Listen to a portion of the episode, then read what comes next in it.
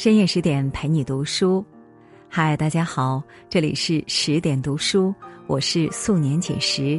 今天你过得好吗？今天我要和大家聊一聊电影《泰坦尼克号》，最真实的人性都被这部电影说尽了。听完之后，请别忘了在文末点一个再看。接下来，我们一起来听。今天是泰坦尼克号沉船的一百一十周年纪念日。一九一二年的四月十日，一艘号称永不沉没的豪华巨轮，从英国起航，开启它第一次也是最后一次的航行。仅仅四天后，巨轮就因为撞上了大西洋的冰山，断裂成两截，沉入冰冷的海水中。一九九七年，著名导演卡梅隆将泰坦尼克号的传奇故事拍成电影，轰动一时。凄美的爱情、残酷的灾难、复杂的人性，都成为电影上映二十多年间令人深思的话题。时至今日，我们依然可以从这部经久不衰的电影里，感受到灾难面前的美与恶，洞见人性最隐秘的角落。一九一二年，梦之船泰坦尼克号载着两千多人从英国港口启程。人山人海中，一个少女却愁眉紧锁，神情忧伤。她就是露丝。露丝是一个没落的贵族小姐。父亲死后欠下巨额债务，母亲为了维持家族体面。将露丝许配给了商业大亨的儿子卡尔。可露丝并不喜欢卡尔，他们品味不同，交流也有着巨大的鸿沟。露丝喜欢毕加索的画，卡尔却嘲讽毕加索混不出名堂。露丝讨厌无聊的交际应酬，卡尔却很喜欢在推杯换盏间吹嘘炫耀。表面上。卡尔喜欢露丝，他不仅向露丝深情告白，而且还送她名贵项链“海洋之心”。实际上，只要露丝露出一点儿不符合贵族礼仪的行为，卡尔就会皱眉责备，觉得丢面子。露丝知道，卡尔爱的不过是自己的贵族身份罢了。想到余生将和一个虚荣又物质的人生活在一起。被各种无聊的应酬所困，露丝就绝望的想死。一天夜里，露丝悄悄跑到码头，打算跳海自尽。这时候，杰克出现了，他及时拦下了露丝。和养尊处优的露丝不同，杰克是一个命运坎坷的少年。他十五岁失去了亲人，靠着绘画的才能。到处漂泊流浪，但贫困的生活并没有泯灭杰克天性中的乐观。他对露丝说：“每一天都是上天的馈赠，应当珍惜和感恩。”因为就像露丝，杰克被邀请参加一等舱的名流聚会。在聚会上，面对露丝母亲的刁钻提问，杰克不卑不亢，侃侃而谈。聚会结束后，杰克带着露丝去参加三等舱的派对。在那里，露丝忘掉了所有的规矩，跳着欢快的古典舞，彻底放飞了自我。爱尔兰诗人罗伊·克里夫曾写过一首诗：“我爱你，不光因为你的样子，还因为和你在一起时我的样子。”露丝被杰克深深的吸引了，在他面前，他总能无拘无束的展现最真实的自己。而杰克也对露丝一见倾心，在美丽的晚霞中，他们一吻定情。露丝曾对杰克说：“等到登船靠岸，要和杰克一起浪迹天涯。”小时候还不能理解。为什么露丝宁愿放弃优渥的生活，也要和穷小子杰克在一起？长大后懂了，高贵的人格比富有的物质更有吸引力。电影里，卡尔的结局是在经济危机中破产，吞枪自尽。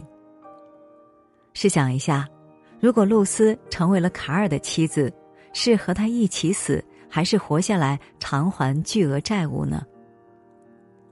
和一个不适合自己的物质奴隶在一起，余生只会是数不尽的撕扯、内耗和痛苦。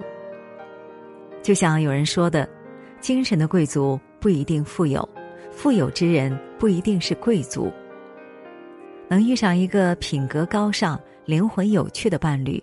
才是一生的幸运。泰坦尼克号起航时，船东伊梅斯曾怂恿船长提速，这样就能提早到达纽约，震惊世界。后来的结局我们都知道了，泰坦尼克号的确震惊了世界，不过是以另一种惨烈的方式。其实，在泰坦尼克号撞上冰山之前。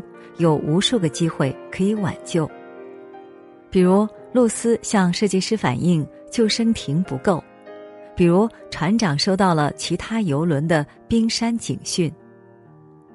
然而，就像法国学者阿尔维修说的：“世界大部分的不幸都来自于无知。”面对露丝的提醒，设计师自信自己的船坚固的很，收到冰山警告。船长也觉得这种现象司空见惯，没有放在心上。当所有船组人员沉浸在这艘豪华巨轮带来的荣耀时，悲剧也在悄悄的降临。出海的第四天深夜，瞭望台的船员看到一个黑影出现在视线中，并且越来越大，越来越近。冰山，船员惊呼。船组人员立即减速转向，可全速前进的泰坦尼克号哪能这么容易停得下来呢？在强大的惯性中，泰坦尼克号狠狠的撞向了冰山，迅速下沉。当时，露丝和杰克在甲板上，他们目睹了一切，打算回去告诉大家。可卡尔看到杰克带着露丝。却极度的发疯，他诬陷杰克偷了项链，把他锁进了地下室里。内部救援正在紧张的展开，露丝被卡尔拽到了放救生艇的甲板上。看着慌乱的人群，露丝的母亲发话了：“救生船要不要分出一个一等舱？不然一群人太挤了。”露丝不可置信的看着母亲，她没法想象，在这样生死存亡的紧要关头，母亲在意的竟还是贵族阶级所谓的体面。他质问母亲：“你难道看不出来海水冰冷刺骨，救生船却不够吗？”一边的卡尔却打断了露丝：“富人总能得救。”自私冷漠。傲慢，露丝总算看清了这些上流人士的嘴脸，他果断放弃了和他们一起逃生的机会，跑到地下室救出了杰克。此时，甲板上已经陷入了一片混乱，有人想尽一切办法逃生，也有人坦然面对死亡。漏水的房间里，母亲讲童话哄孩子入睡。一对老夫妻相拥而眠。倾斜的甲板上，牧师虔诚祷告，小提琴师把乐曲演奏到了生命的最后一刻。而露丝也为了杰克，放弃了第二次登上救生艇的机会。生死之间，百态毕现。另一边，卡尔为了能活命。直接抱起了一个小女孩，谎称是他的父亲，上了救生艇。后来救生艇侧翻，卡尔又丢下了女孩，狼狈逃生。此时的船体已经直立起来，人们推搡着、哭喊着。不断有人从十几层楼高的船上掉下来，身体砸到海面上，也不过是浩瀚大西洋里的小小水花。阿米尔·德拉万曾说：“我们只是这世上的幸存者，仅此而已。只有置身巨大的灾难中，才会知道人类的力量是多么渺小。”但诚如毛姆所说。时间会把伟大从渺小中筛选出来。灾难像一个放大镜，照见了一些人的自私和高傲，也放大了人性的闪光与美好。那些把爱与信仰坚守到生命最后一刻的人，让我们相信，人性深处总有些永恒的感动力量，在世间生生不息。凌晨两点二十分，泰坦尼克号完全沉进了大西洋的海水里。杰克找到了一块漂浮的木板，可是木板只能承受一人的重量。杰克把这个机会让给了露丝。气温已经低到零下一度，杰克半身浸泡在冰冷的海水里，被冻到嘴唇发紫。或许知道自己活不长了，杰克让露丝答应自己好好活下去。他撑着最后一口气，向露丝描绘想象中的美好未来。你会生很多孩子，看着他们长大，你会安享晚年，安息在温暖的床上。大西洋的夜寒冷而漫长，说着说着。杰克渐渐没了声息。一小时后，救援队赶来。露丝艰难的起身喊救命，但她的嗓子已经冻哑了，没人听到他的声音。露丝绝望了，她已经精疲力尽，但想到杰克死前的话，她又燃起了求生的勇气。露丝咬咬牙，奋力游到一个脖子上挂着哨子的海员身边，吹响了哨子。船员终于发现了露丝，他获救了，但杰克却永远沉入了海里。上岸的时候，登记姓名的警官问露丝：“你叫什么名字？”露丝回答：“露丝·道森。”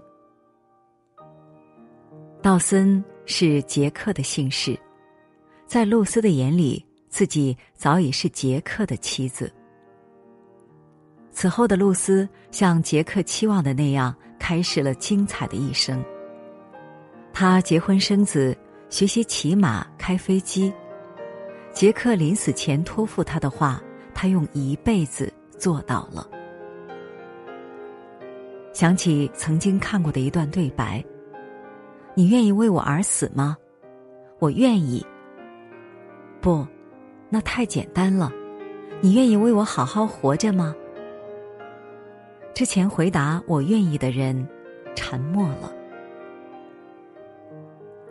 这世上，没人愿意在离开爱人后，独自承受无止境的思念和悲伤。所以，比起一个人活着。更多的人愿意追随爱人，走向生命的终点。然而，最高级的爱都是反人性的，如同杰克把船板让给露丝，如同露丝带着爱人的期望走过漫漫余生。顺从本性本就是件容易的事，所以爱里的无私、勇气和坚守。才显得如此珍贵。很多时候，愿意为了爱去成全对方，才是最大的勇气。杰克临死前曾对露丝说：“赢得那张船票是我一生中最幸运的事，他让我遇见了你，对此我感激不尽。”对露丝来说，何尝不是如此呢？杰克的出现。教会了他爱与被爱，让他挣脱束缚，找到了自己的人生。伟大的爱如同阳光，穿透阴霾，也照见了人性或光明或阴暗的角落。在灾难面前，有人居高临下漠视生命，也有人坚守责任怜悯众生；有人贪生怕死苟且偷生，有人甘愿献出自己的生命，也要成全一生挚爱。直面死亡时，你做出什么样的选择，你就是什么样的人。家财万贯的人，并不一定拥有高贵的灵魂。而一贫如洗的人，却可能是精神的贵族。诚如罗勃朗宁所说：“爱情、希望、恐惧和信仰构成了人性，他们是人性的标志和特征。这世上最难以捉摸的东西，非人性莫属。但无论如何，只要我们内心坚定，就一定能战胜天性中的阴暗面。”到达光明的彼岸。好了，今天的文章我们就分享完了，在文末点一个再看，愿往后余生，我们都能心怀爱和善良，做好当下事，行好脚下路，活出无畏无悔的一生。更多美文，请继续关注十点读书，也欢迎把我们分享给你的朋友和家人。让我们在阅读里遇见更好的自己。今晚就是这样，祝你晚安，做个好梦。